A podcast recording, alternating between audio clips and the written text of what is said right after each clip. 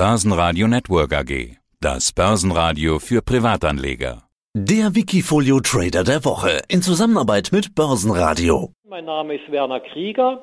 Ich selber bin Geschäftsführer und Gesellschafter einer Vermögensverwaltung hier im Südwesten der Republik. Wir sind spezialisiert auf regelbasierte Anlagestrategien. Wir kreieren da mehrere Strategien mit verschiedenem Risikoprofil.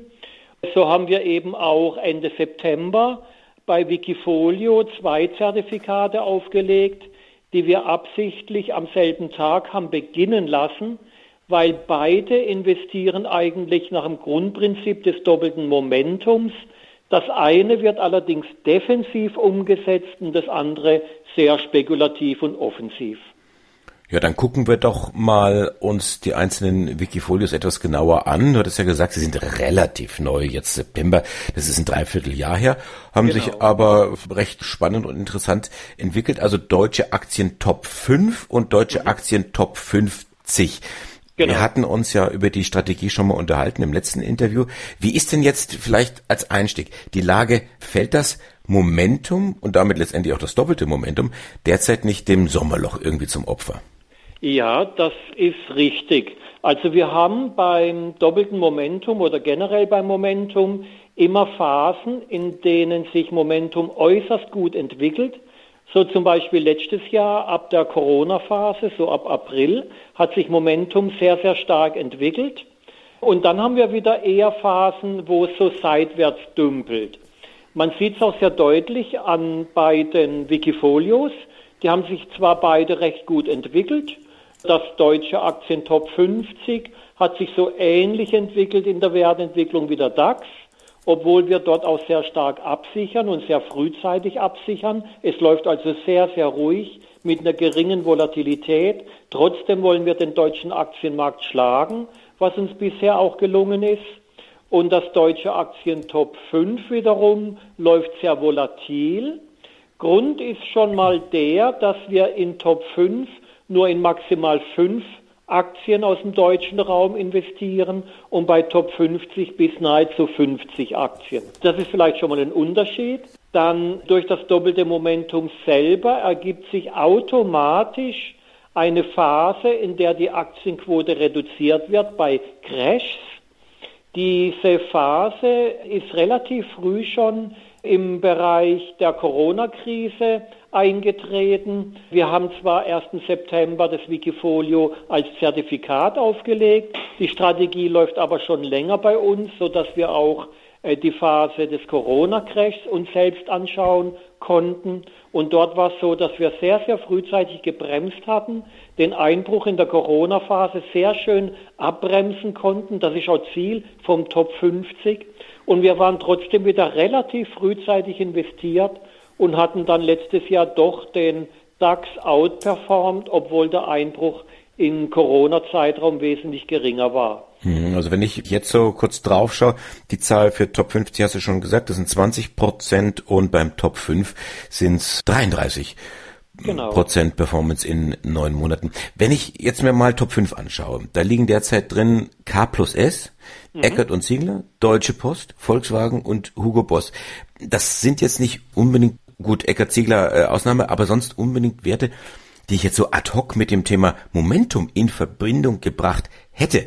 Bist du manchmal selber überrascht über den Algorithmus, der euch dann die entsprechenden Werte rausspuckt? Ja, teilweise schon, weil man kriegt ja auch viele Diskussionen auf dem Markt mit, in welche Werte man jetzt rein investieren sollte. Aber es ist eben ein regelbasiertes Investment und meistens ist es wirklich so, dass die Strategie besser liegt, wie wir mit unserer Bauchmeinung. Aus dem Bauch heraus würde ich vielleicht eher jetzt den ein oder anderen Wert favorisieren, aber dort beim doppelten Momentum, beim Algorithmus ist es einfach so, dass er nach einer bestimmten Trendstärke geht. Ich könnte zwar jetzt hier lange erklären, wie der Algorithmus aufgebaut ist, wird aber, glaube ich, so am, im Radio nicht allzu viel bringen. Aber wie dem auch sei, man investiert in momentumstarke Titel, die auf der Zeitschiene schon eine gewisse Zeit lang ein gewisses Momentum aufgebaut haben müssen. Und letztendlich muss ich über die vielen Jahre, wo wir diese Strategien schon entwickeln, muss ich sagen, dass letztendlich der Algorithmus mir persönlich überlegen ist. Das heißt, er entscheidet intelligenter und vor, allen Dingen gefühlloser wie ich. Und das scheint am Ende des Tages immer richtiger zu sein wie jetzt mein eigenes Bauchgefühl. Und wie erklärst du dir denn das? Zum Beispiel Eckert und Ziegler. Da gibt es den Algorithmus, der dann irgendwann erkennt, hier ist jetzt ein entsprechendes Momentum da und dann trotzdem nochmal eine Performance von, das sind ja über 120 Prozent. Das ist ja in dem Zeitraum, den wir jetzt betrachten, also seit Ende mhm. September 2020, mehr als Verdopplung. Ja, das ist absolut richtig. Vielleicht ganz kurz, viele, die zuhören, kennen wahrscheinlich gleitende Durchschnitte. Letztendlich geht es beim doppelten Momentum um das absolute Momentum und das relative Momentum. Beim absoluten Momentum ist es so, dass einfach nur geschaut wird, welche Aktie liegt über ihrer eigenen 200-Tage-Linie. 200-Tage-Linie ist bestimmt vielen bekannt. Das heißt, beim absoluten Momentum findet so eine Art Vorselektion statt. Das heißt, man schaut sich alle deutsche Titel an und sieht die raus, die alle über ihrer 200-Tage-Linie liegen. Und dann kommt das relative Momentum dazu. Und beim relativen Momentum wird geschaut, welcher dieser Aktien, die alle über ihrer 200-Tage-Linie liegen, hat das größte Momentum im Vergleich zu den anderen Aktien. Also dort werden die Aktien gegeneinander verglichen. Und dort machen wir es auch relativ simpel. Wir wählen dort die 38-Tage-Linie und wenn der Abstand der 38-Tage-Linie möglichst groß ist zur 200-Tage-Linie oder sogar am größten von allen deutschen Werten, die wir betrachten, dann ist das einfach auf Platz 1 der Titel und so weiter. Und dann bauen wir ein Ranking auf von Platz 1 bis Platz 110 oder rund 110, weil wir hier in den HDAX gehen, sprich also TechDAX, MDAX und DAX. Und dann haben wir ein Ranking. Sobald die Aktien unter ihre Schwelle drunter rutschen, also bei Top 5, sobald die Aktien auf Platz 6 oder 7 oder 8 zu finden sind, sind sie eben nicht mehr dabei, sondern es werden eben immer nur die Top 5 gekauft. Mhm. Und was passiert dann, wenn die nicht mehr in den Top 5 äh, sind? Wandern die dann rüber automatisch in Top 50? Ja, also zunächst einmal werden sie dann durchaus in Top 50 noch drin sein. Und bei Top 50 müssen sie schon auf Platz 51 oder schlechter rutschen, um auch da rauszufallen. Das kann also sein, muss aber nicht sein, weil, wie gesagt, die Eingangsvoraussetzung ist die, dass alle Aktien, sowohl bei Top 50 als auch bei Top 5, müssen alle über ihrer 200-Tage-Linie liegen. Mhm. Wenn sie das nicht tun, dann werden die automatisch, egal bei welcher Strategie, ob bei einer defensiven Top 50 oder offensiven Top 5, werden die automatisch rausgesiebt und sind nicht mehr dabei. Hintergrund ist übrigens der, wenn man sich so mit der Literatur der letzten Jahrzehnte beschäftigt, dann sieht man immer wieder, dass ähm, Aktien oder auch Indizes, wenn sie unter ihre 200-Tage-Linie rutschen, zu hoher Volatilität neigen. Und diese volatilen Phasen, sowohl im Einzelaktienbereich als auch im Indexbereich, die wollen wir einfach nicht mitmachen, sondern nur die Aktien, die über ihre 200-Tage-Linie notieren, anschauen. Und das führt übrigens, wir haben nämlich hier auch sehr, sehr lange Backtests gemacht, die schon 30 Jahre zurückgehen. Das führt zu einem sehr, sehr ruhigen Verhalten, vor allen Dingen bei Top 50. Das heißt also sämtliche Crashs, die wir in den letzten Jahrzehnten hatten, sämtliche, und äh, bei Corona hat man es wieder sehr schön gesehen, wurden bei Top 50 kaum mitgemacht und trotzdem war man wieder relativ zeitig im Markt. Bei Top 5 sieht es anders aus. Top 5 hat nicht die Zielsetzung, äh, möglichst Crashs zu vermeiden, so wie Top 50, sondern Top 5 hat die Zielsetzung, eine möglichst hohe Rendite zu erzielen.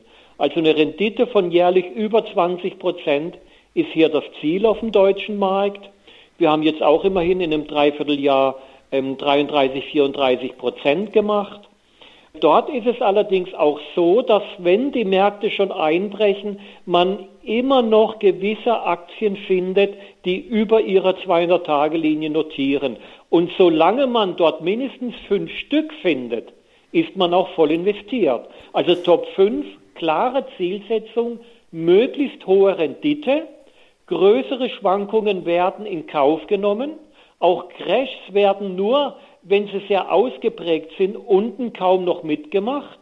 Aber der Turnaround aus dem Crash heraus wird meistens voll mitgemacht, was wieder ein Riesenvorteil ist, weil Momentumwerte neigen dazu, wenn die Märkte sich wieder erholen, sich überproportional zu erholen.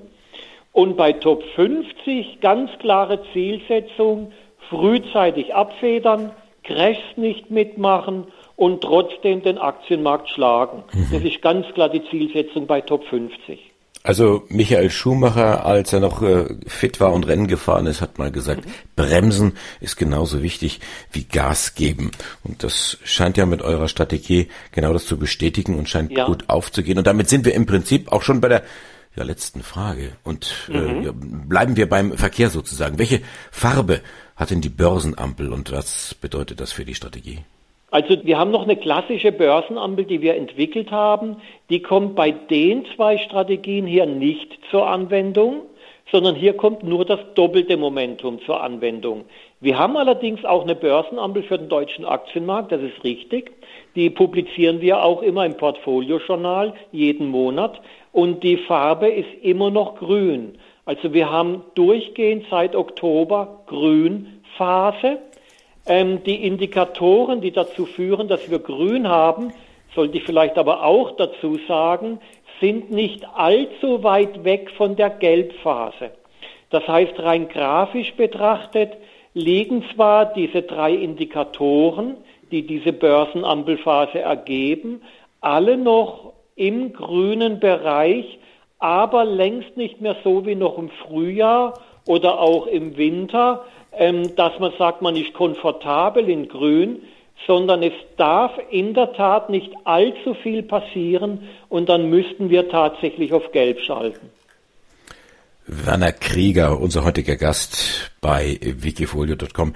Dankeschön fürs Interview. Wir lernen zum einen die Börsenampel. Sie ist zwar noch grün, aber weil sie schon so lange grün ist vielleicht, sollten wir mal etwas genauer hingucken und vielleicht auch schnell reagieren können. Und auf der anderen Seite hatten wir gesprochen intensiv über die beiden Wikifolios, das Deutsche Aktien Top 5 und Deutsche Aktien Top 50. Werner, vielen Dank fürs Interview. Bedanke mich auch, Andreas. Bis dann wieder. Tschüss. Wikifolio.com Die Top Trader Strategie. Börsenradio Network AG.